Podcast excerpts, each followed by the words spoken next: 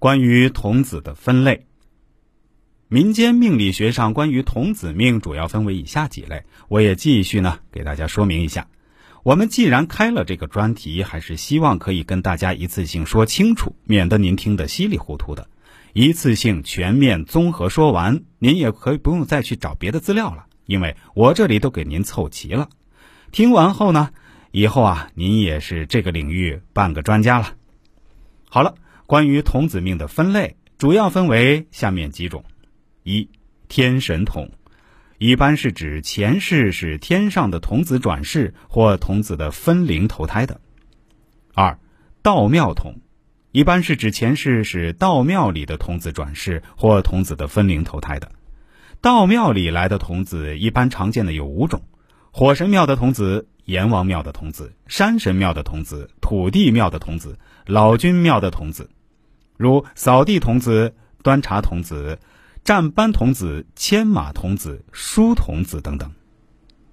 第三，佛庙堂，一般是指前世是佛庙里的童子转世或童子的分灵投胎的，如扫地童子、端茶浇花的童子、站班的童子、牵马童子、书童子等。三，家神庙，家堂香火神童。五，飞天油童。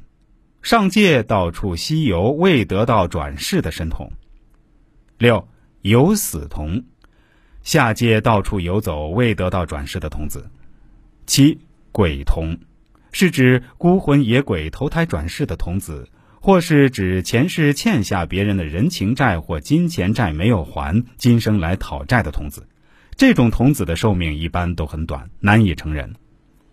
八。如何通过生辰八字查一个人是否为童子？所谓的童子命，其实是有真童子和假童子之分。